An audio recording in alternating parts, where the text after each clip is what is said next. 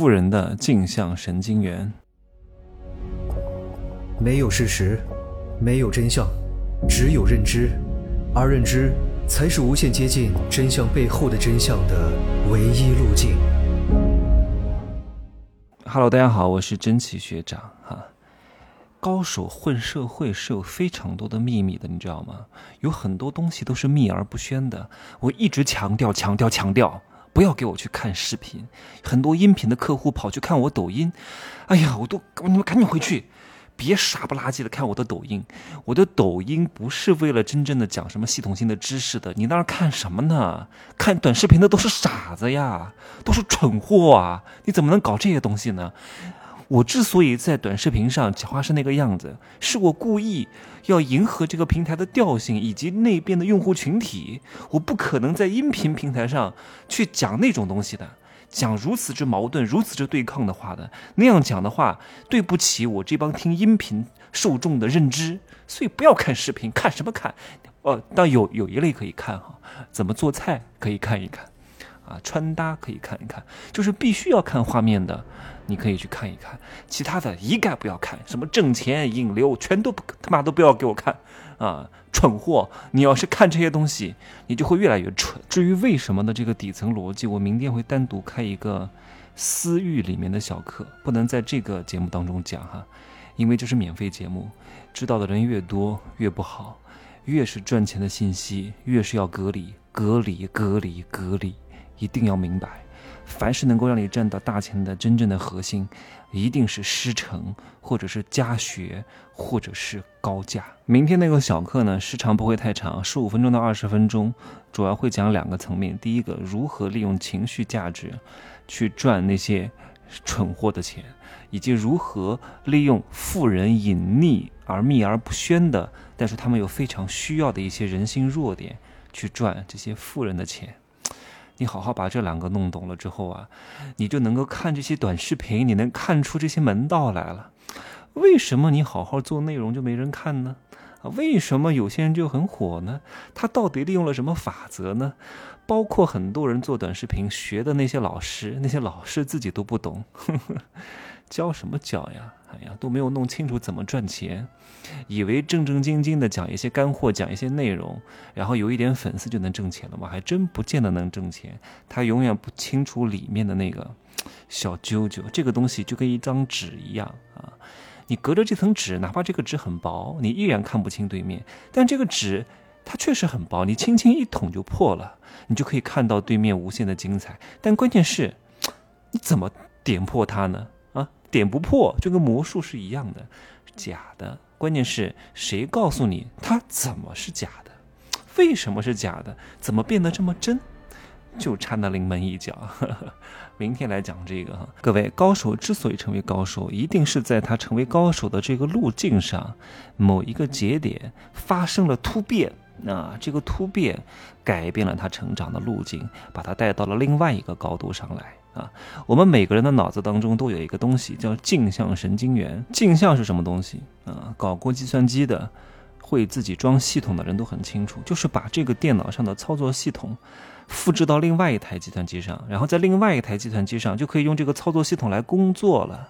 我们每个人的大脑里面都有镜像神经元，很多科学家研究过啊，这个东西比 DNA 更加重要啊。正是因为这个东西，才导致很多人贫穷。部分人富有，为什么？我们的大脑是可以程序性的模仿其他人在做的事情的，而且是持续的、不知不觉的。这要中国的古语讲得好：“近朱者赤，近墨者黑”，就是这个道理。我有一个朋友，之前一个月能拿七八千块钱左右，后来他进了某一家医美公司，然后收入还不错。但是这个医美公司里面的代理呢，都是一些小姐啊，没什么文化水平的，每天都在讨论男人的不是，因为这些女人都很不幸福，婚姻不是很幸福，被男人抛弃了啊，被被被男人劈腿了，他们是非常愁男的。然后他们每天都在谈论啊，谁谁谁又买了什么帕拉梅拉，谁谁谁又买了什么路虎的别墅，谁谁谁啊又挣了多少钱，谁谁谁又买了什么 LV，谁谁谁买了一个发卡 Prada 的四千块钱一个发卡。哎，这个女孩之前不是这样的的人哎，自从进了这个圈子啊，进了这家医院，天天就在谈论这些东西，孩子也不要了啊，老公关系也搞得不好了。为什么？本质上他不是这样的人，那为什么会变成这样呢？就是因为被这个环境影响了，他大脑里边的神经元、镜像神经元程序性的模仿别人的行为，这里没法避免，没法避免，不知不觉。我真的是见过这帮女的，哇，那真的是虚荣心膨胀到极点。这帮人又是非常可怜和自卑的啊，他们不清楚，他们为什么能在这家医院挣到钱，不是他们自己很厉害。他们只是引个流而已，成交啊，跟他们有点关系。最后压大单啊，靠的是他们公司的设计师，还有医生，整个医院的配套。但是他们却误以为他挣这么多钱是自己的能力。一旦他离开这个平台，他挣不到这么多钱的。一旦他的客户没有源源不断的来，他也不可能有这么多钱的。他意识不到自己的渺小。哎呀，这帮穷女人突然有点钱，就真不认清自己是谁了，很可怜的。而且这帮人的见识和世界观没办法驾驭他们的财富，对他们来说就是非常大的灾难。我敢打个赌。他们当中百分之九十五的人在五年之后会返回赤贫的阶层，而且会过得不如现在，甚至过得不如他之前，因为他的心态失衡了。但是能力没上去，认知没上去，之前挣过钱，由奢入俭难呐，可悲呀！哎，我讲了这么多哈，无非就是在讲大脑的镜像神经元。各位好好记住这句话，非常重要。他会不知不觉的程序性的模仿别人的行为、思维和举止，你懂吗？别人打个哈欠，你可能会不知不觉的也打个哈欠；别人咳嗽，你可能也会不知不觉的很想咳嗽，你都不知道为什么。这个东西是不可控的，你懂吗？所以你看我那个朋友，为什么他到那个环境当中就变得这么浮夸和浮躁了呢？这么的势利了呢？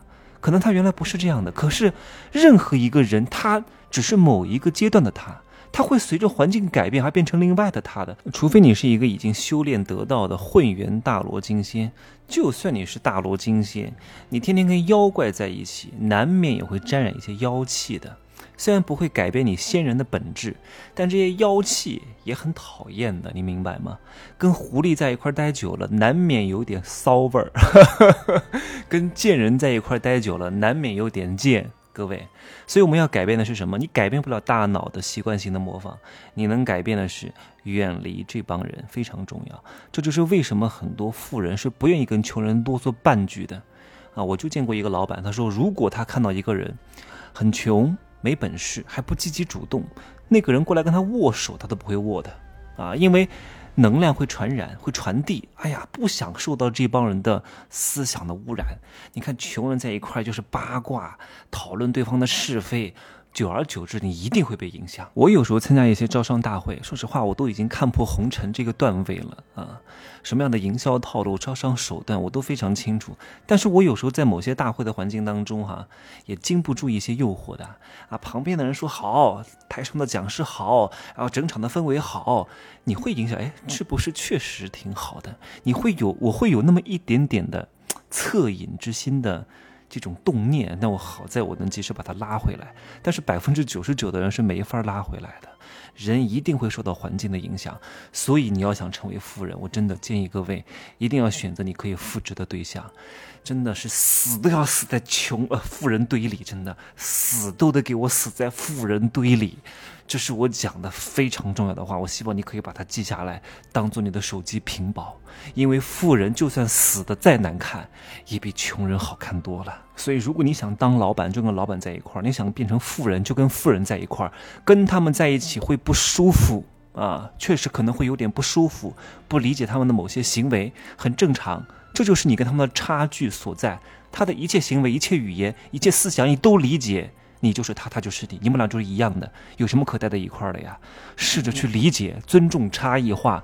虽然我很清楚，很多老板啊，有修养的老板会向下兼容，让你感觉到很舒服。那不是因为你对，是因为他在向下兼容包容你。但有些老板情商，可能他他不是情商不高哈，能够赚赚到钱的人，当老板的人情商都还不错，只是他不想对你用情商，他不值得，你不值得他用，所以他就不对你用了。但你也得理解，这是他的一个手段和选择，好吗？想要变成富人，我希望各位一定用好你们的镜像神经元，去复制的对象很重要，跟着有结果的人，远离那帮 loser，真的，他们一切的行为习惯和思想都会影响你，好吧？